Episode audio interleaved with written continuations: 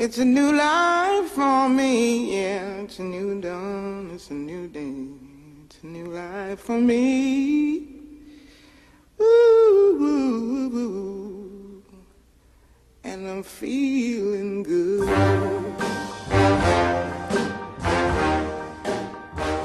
大家好，欢迎来到今天的苟且，我是 Maddie。我是一哥哥，苟且呢是一档以生活为主题的杂谈节目， 每一集呢，一哥哥和 Maddy，我们两个无名小卒都会针对能打开自己内心的一个话题，畅谈一下我们两个人真实的经历和感受。我们两人真的就是立志于通过谈话不解决问题，只是分享；通过谈话不提出方案，就是跟大家聊一聊。希望呢，在这样的一个状态下，一一个方式里，能为观众打开一个探索自己心灵交流的渠道。今天呢，我是想让一哥哥先简短的介绍一下我们这星期录制失败的经历。首先感谢大家的耐心跟等待。我们这个苟且一般来说我们都是两个礼拜一更嘛，但这一次我们是三个礼拜一更。原因呢，一方面是因为一哥哥上个礼拜身体有点小的不舒服，所以我们就暂时休息了一下。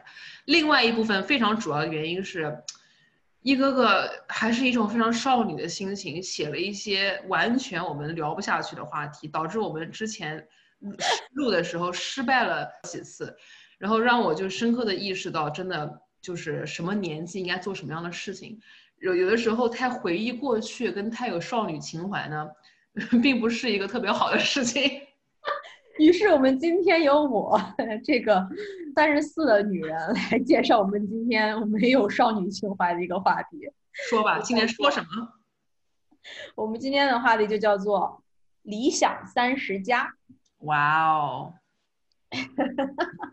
说到这里，其实我有一点点的内疚。我觉得上一回垮台是因为我作为一个三十四岁的女人，完全无法和还有少女情愫的一哥哥 达成一定精神上的共识。于是我们两个人，两个主持人彻底谈崩，彻底谈崩。因为上次我们要说的一些事情，就是一些少女情怀跟一些年轻的往事。但这些年轻的这种情怀，一哥哥还是有一丢丢的，因为一哥哥目前还是大龄单身女青年。但是像 Mandy 这种准妈妈，结婚多年，一辈子只爱老公一个的女人，是无法去加入这个话题的。对啊，观众朋友们，他竟然让我讲结婚之后暗恋的经历，我怎么讲？对呀、就我背着我老公，其实我爱过这个男人。我跟你讲，Maggie，你要能勇敢踏出这一步的话，我们的狗血就会一炮而红的。你还是要放开自己的身段。勇敢勇敢出轨，为了节目，勇敢的、大胆的出轨，因为之前一哥想讲一些劲爆的内容，然后然后 Maggie 整个就整段垮掉，然后一哥就觉得 OK，then you know things aren't doing well，then what's next？所以我觉得其实 Matty 今天 pick 的这个话题，我觉得特别好，因为第一确实是我们俩是共通的话题，第二是我觉得任何一个我们这种像我们这样三十加的女性，如果你没有了少女情怀，你也能跟我们这一集 relate。我是这样想的，当时我在准备这一集的时候，我就心想，这一集呢，对于二十多岁的女孩子来说很好，因为总是有一天她们会到三十岁，然后但对于四十多岁的女性，总有一天，对的，对于四十四十岁的女性也很好，因为我就很想四十岁的女性，因为四十也是一是也是一道真的是分界线，于是如果有四十加的女性在听我们节目的话，能给我们一些。留言呀、指点呀，还有一些建议，我觉得都对我和一哥哥都是非常好的一件事情。南婷，那我问你一个问题啊，岔开一下话题，你心中的恐惧的年龄是什么？现在就你想，你到一个年龄，你心里会咯噔一下，你是多少岁？曾经是三十岁，说实话。你二十多岁的时候是三十岁，对不对？没错，曾经真的是三十。现在呢？到三十岁的话，我倒不是在恐惧一个年龄，我是恐惧一个状态。这个状态就是说，在自己。没有经历，嗯，没有了。你你现在就是我跟一哥，因为毕竟亚洲人的基因还是比较强大，我们看着还是很年轻的。对对。但当那种状态看着不年轻的状状态出现的时候，头发花白，那个时候如果你的精神生活没有达到一种程度的话，你的你的气质是不一样的。我怕的是那种气质和气场在某一年龄的时候，他那个状态不是我想要的状态，于是我就会很很恐惧这样。这样的一个情况发生，你呢？我觉得人家古人说哦，三十而立，对吧？你看现在那个国内各种电视剧，国内各种的这种什么电视节目、综艺节目里面所有的女主角全都是二十九岁。Matty，你因为你不看国内电视剧，所以你可能不太清楚这个事儿。但是一个个常年沉迷于那种婆婆妈的电视剧，我得到了一个特别可怕的规律，就是没有一个电视剧的男女主角超过三十岁。就上次之前那个特别热门那个那个电视剧叫《三十而已》，他们出场也全都是二十九岁的，然后他们是在这个电视剧里跨过了这个三十岁。所以我觉得最恐怖的就是说，呃，人家说三十而立嘛，当初你二十多岁，可能我二十一二岁或者二十五六岁的时候，我遥看三十岁，我觉得哇塞，好老哦，真的是真的就是老 老女人。然后我当时我也 我也有一种觉得，OK，说我到了三十岁，我对自己的有这么一个期望，就是我要变成一个什么什么什么样的人。当你到了二十七八岁的时候，你会发现哇，原来这个三十岁我给我自己这个不切实际的利益。跟我是有很大的差距的时候，你的焦虑就会越来越大，越来越大，越来越大。而这个社会给我们的作为女性的期待就是说，OK，你应该要，就你应该全部都有，就是 you you should have it all，就你应该去做这个，你应该做那个，你应该有这个，你应该有那个。但你发现，OK，我可能只有一两样，但是我没有全部都有的时候，你那个焦虑就会疯狂的叠加，会到三十岁那一天突然爆发。然后三十岁之后，你肯定想的就是说，OK。我的恐惧点，我下一恐惧点可能是四十四十岁，我四十岁之后我又要怎么怎么怎么样，然后这个事情就是你周而复始，永远不会结束的一个焦虑。没错没错，而且如果说我再往深的分析一下这个焦虑的话，那他这个焦虑的背后，其实它隐藏着一种对害怕自己放弃的一种焦虑。就是说，的确到了三十岁的时候，我有些东西没有实现，我还有一定的焦虑，我有一定对自己的标准没有达到，生活的状态也没有达到。但是你就很怕自己在越来越老、越来越没有奋斗力的一种情况下，我放弃了它。没错，这个也是我我其中的一个很大的焦虑。我现在想跟大家分享一个自己的经历，就是我周围大部分的同事都是男青年，三十岁以下。好幸运哦！发言。而且二十九岁的就已经做到了，像做到了 director，在一个很大的公司做到 director 级别，都是一些真的是不错，五成那些男人，没错没错。然后我有一回在跟其中的一个男孩子在谈聊天的时候呢，他在给我介绍一个他的朋友，他说我这个朋友呢，他现在是一个公司的 C O O，一个女孩子，是公司 C O O，呃，今年二十九岁，已经有三个小孩子。天哪，太可怕了！非常典型的一个。众人的标准，对三十岁的女人就是说，你不仅是一个 C O O，而且你是一个妈妈，你什么都做得很好，就像是刚刚一哥哥说的，have it all，什么都做得很好，这就是众人对成功的一个标准。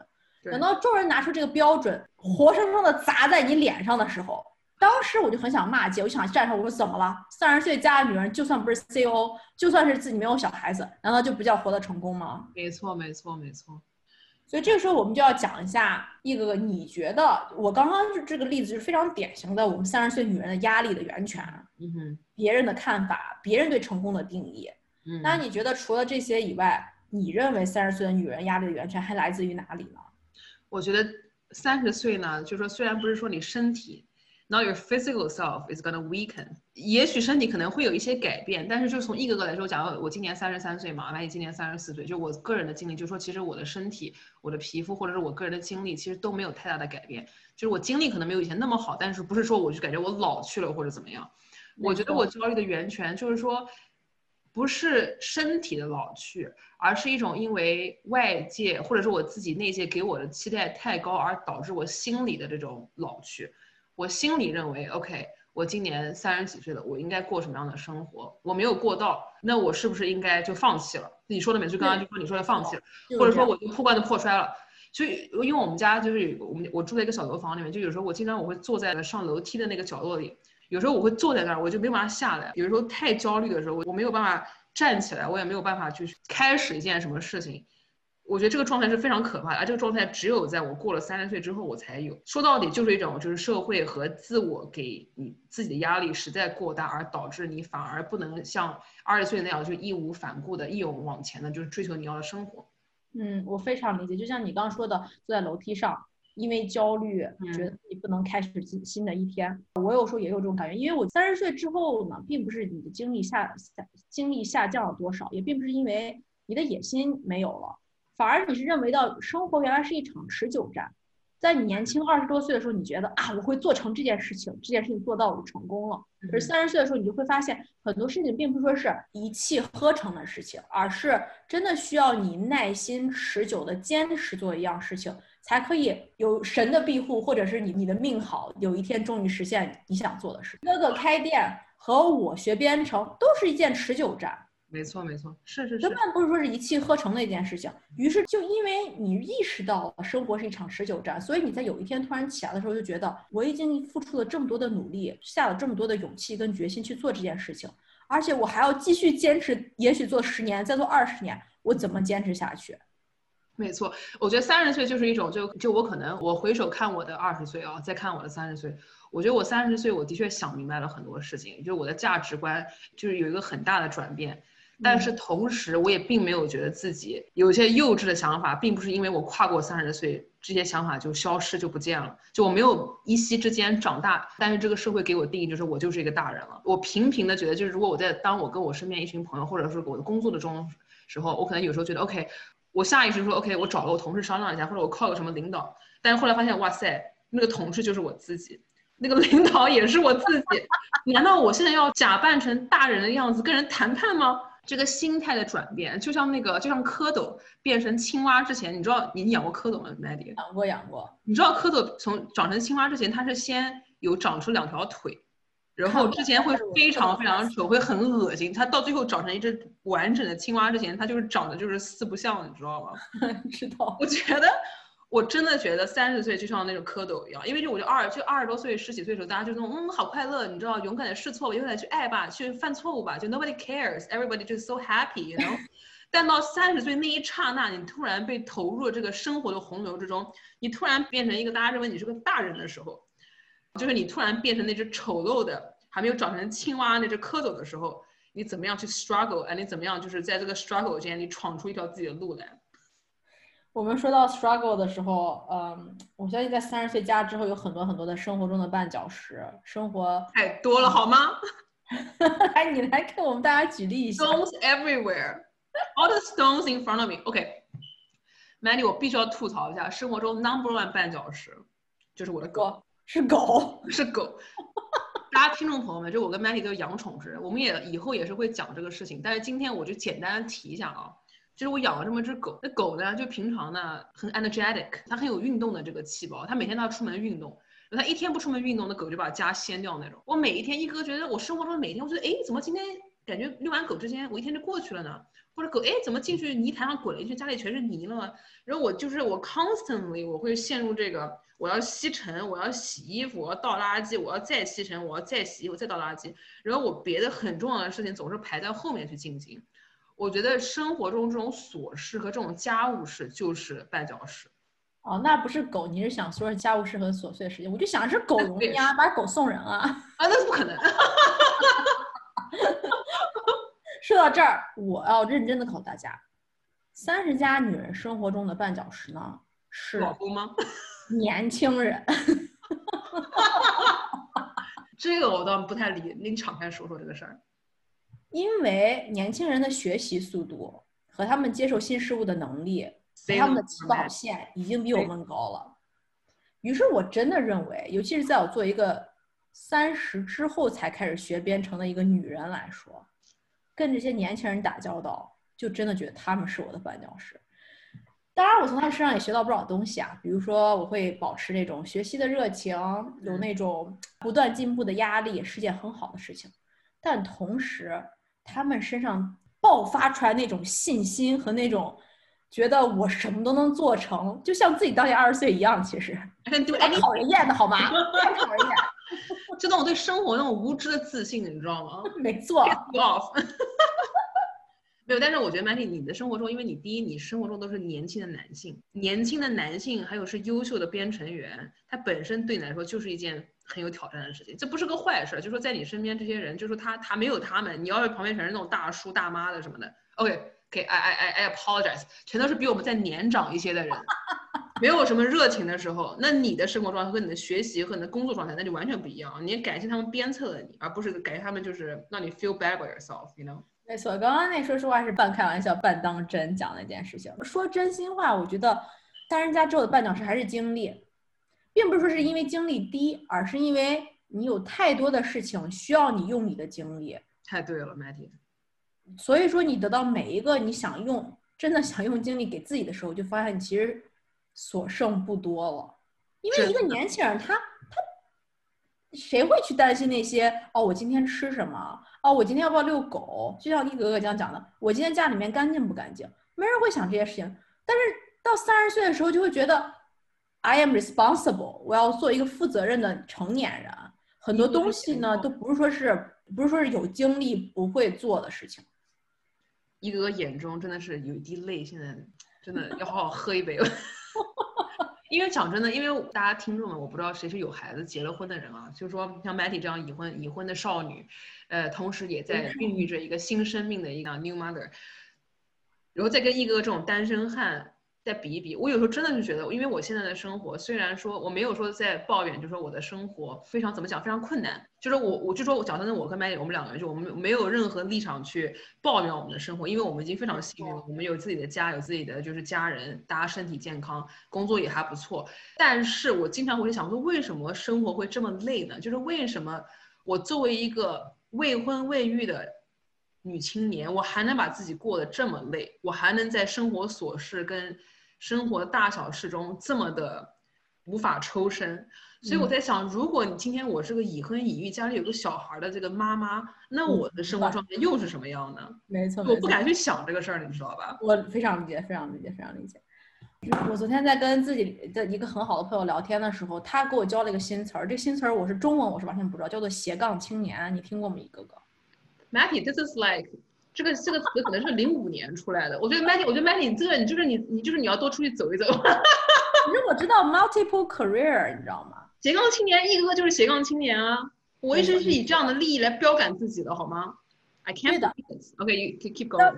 他说到这的时候，我也觉得其实这种概念啊，也是一个绊脚石。就是说，你作为一个三人家的一个女人，大家都会觉得哦，你在这个时候了，你的学位差不多已经都到手了。你的工作也差不多多少年了？那你这个时候应该是工作上飞黄腾达，平时还有时间要去做一些不同的 side project。有些你自己开一个店，你自己做一个什么 Instagram 的博主。然后，像我跟一哥哥这样的，涨了多少钱啊？你保险买了多少啊？基金赚钱赚钱，股票赚钱了吗？就是说，像大家对我们这个定义都是你要有个多重的职业才能说服大家我是有多么成功，因为我怎么这么厉害，就有这么多多重的 self identity 在自己的身上呢？OK OK，这怎么说呢？这个事儿就是说，三十岁，就是我觉得你讲了半天，我觉得都是既定性，就说你到三十岁人就要走上人生巅峰了。很多人就我二十岁，我觉得三十岁、三十五岁人生不就结束了吗？还有什么好过的？天空一片灰暗，你知道吧？我当时觉得我三十五岁，因为我以前是看《欲望欲望都市》嘛，我看那个 Carrie，我觉得三十五岁，如果我我本人不住在上东区的曼哈顿里，如果我没有一身名牌，我不如去死算了，你知道吧？当时我真的就是这么想，活着有什么意义呢？If I'm not Carrie Bradshaw by the age of thirty five，就没有活下去的必要。但是我后来发现，就是人生真的不是这样的，所以我觉得，作为三十岁的女性，我觉得我们也是有些人生智慧，就是说我活到这个岁数了。虽然我不是一个智者，但是起码我看到了生活中一些并不是值得你去炫耀或者你去分享的一些事情，真实的面貌。我们也愿意去接受它，就我们曾经 struggle 过，我们也曾经抗拒过，但是我们最后我们决定接受它，处理它。我觉得这已经是非常勇敢的事情了。没错，没错。最后呢，我要再想说一下，今天呢，在我们听我们节目中被冒犯了的二十多岁和四和三十 和四十岁以上的听众。不是我作为二十岁，我是我讲的，如果说我们有任何听众是二十岁，我觉得讲真的二十岁真的是太美好了。二十岁，我觉得就你想干嘛干嘛，想想去哪去哪，就要过得开心啊。因为你过了到三十岁之后，你就会有我们这样子，你就会像我哥哥这样常年徘徊在变成钟楼怪人，你知道吗？常年在楼梯上下不来时间了。Enjoy your time while you have it，OK？